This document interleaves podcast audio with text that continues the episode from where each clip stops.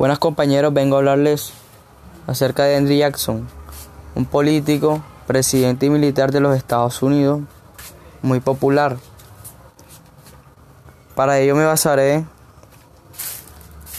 en la lectura del capítulo 3, la crecimiento de la República Blanca, la era Jackson 1815 a 1830 y una serie de documentales que sirven como material complementario.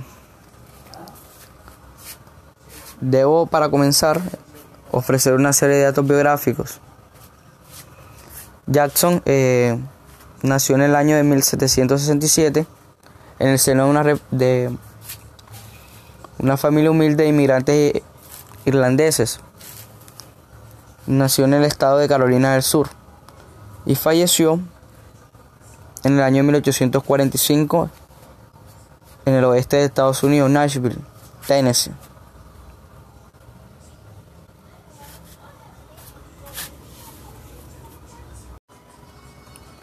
En cuanto a la vida de Jackson, eh, podemos decir que fue un, joven bastante desordenado, pero que ofreció cargos eh, bastante diversos.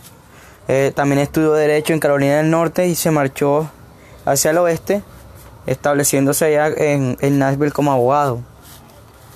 Allá se, eh, tuvo un, patrimonio inmobiliario, se, también se integró a la sociedad local, eh, tuvo cargos importantes como fiscal y juez eh, y participó en, en, cuestiones importantes del estado de Tennessee como, como la formación de del mismo en, el, décimo estado, el decimosexto Estado de la Unión, que era una tradición que se le atribuye la invención del nombre de, aquel Estado en memoria de, un, de un jefe nativo. En ese año podemos decir que también eh, fue elegido congresista eh, para la Cámara de Tennessee, en Cámara de Representantes. También fue elegido senador, desempeñó claro como senador, pero renunció ambos cargos eh, para, para ascender al Tribunal Supremo de Tennessee. Ahí se retiró de la vida pública eh, y se dedicó a la, plantación de, de la hacienda, una hacienda que se llamaba eh, Hermitage, que había comprado y donde ejerció múltiples negocios.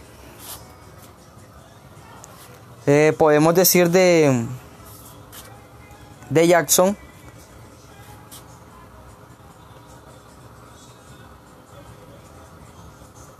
que durante su campaña eh, fue nominado a la presidencia en 1824, pero perdió ante Queen Adams, John Queen Adams. Eh, luego eh, ejerció la posición y durante cuatro años.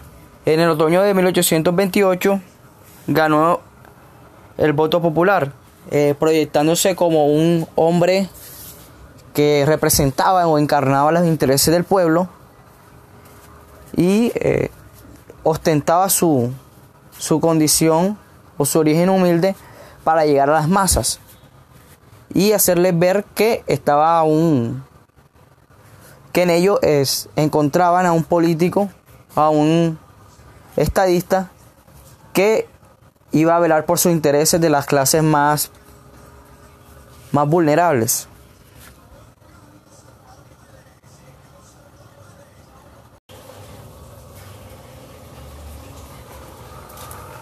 En el periodo de Jackson, que abarcó de 1815 a 1850, eh, él entró en un periodo de una convulsión política, social económica bastante grande que enfrentaba a Estados Unidos, porque eh, la, República pasaba de ser agraria exportadora a dar una transición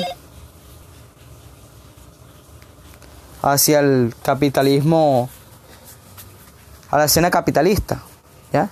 al mercado mundial.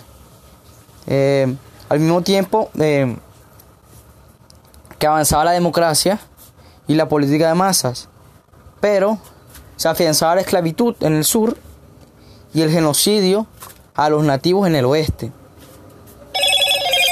podemos decir que el gobierno de Jackson eh, fue un gobierno de aciertos y desaciertos, lleno de bastantes contradicciones, pero también de grandes logros, obviamente, y inmensas posibilidades. Inmensas posibilidades que daban esperanza de aras de lograr el desarrollo y el crecimiento económico del país en la escena mundial. En esta sección emitiremos los aciertos y desaciertos en la República de Jackson. Los aciertos estuvieron marcados por la eliminación de las restricciones en el derecho del voto e introducción de la costumbre de nombrar personas del partido gobernante para ocupar los puestos de la administración.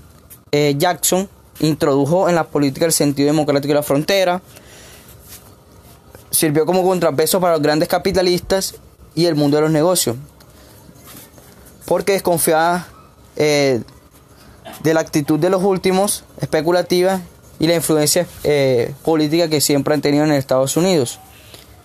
También eh, en dicha batalla, en su decisión presidencial, decidió acabarlos con los privilegios del Banco de los Estados Unidos como Banco Central.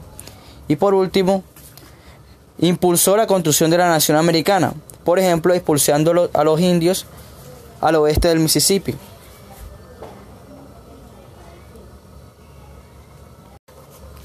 Dentro de los aciertos, en la era de Jackson encontramos cuatro principales.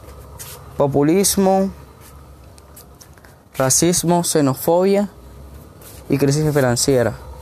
En el primero, vemos que toda su campaña se basó en el odio hacia los indios y hacia los españoles, al considerarlos aliados y traidores de la patria. Por eso justificó el genocidio contra los primeros y la expulsión contra los segundos. Fue un político irreverente que se basó, todo su discurso en el odio y en la xenofobia.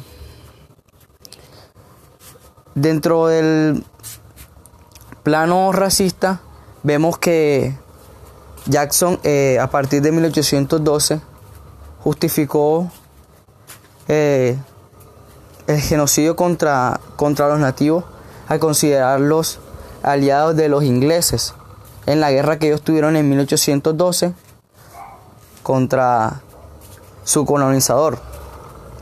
Jackson, eh, dentro de las anécdotas, tenemos casos aberrantes que de mutilamiento, desojollamiento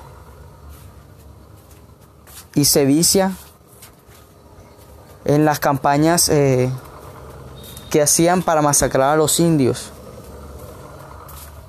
Alrededor de 800 indios en su campaña fueron exterminados. Pero las cifras ascienden aún más en,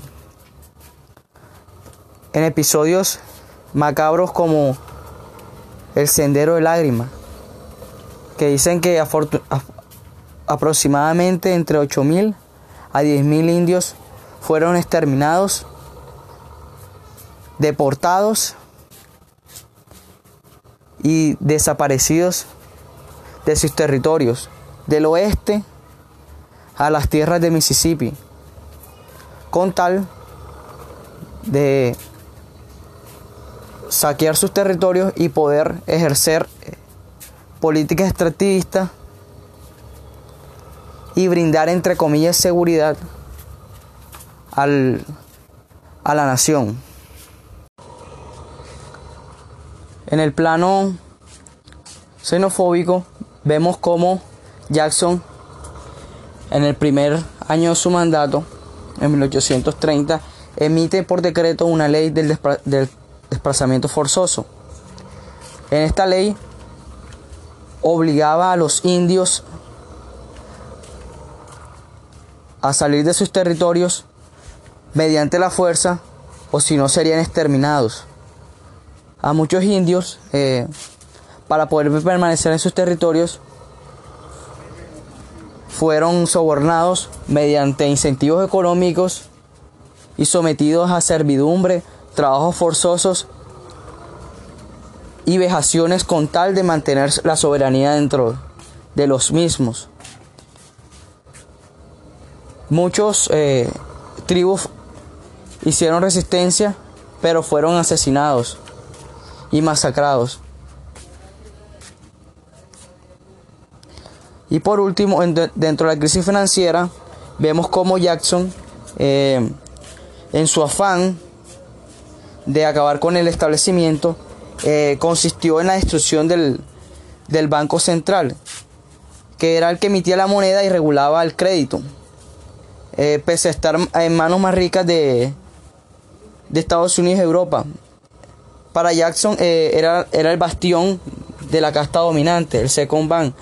Lo que hizo fue retirar la licencia, eh, logró cambiar los incentivos a través de los pagos de oro y plata y permitió que cualquier banco emitiera dólares. El resultado fue una devastadora mezcla de inflación y deflación y la economía del país tardó décadas en recuperarse.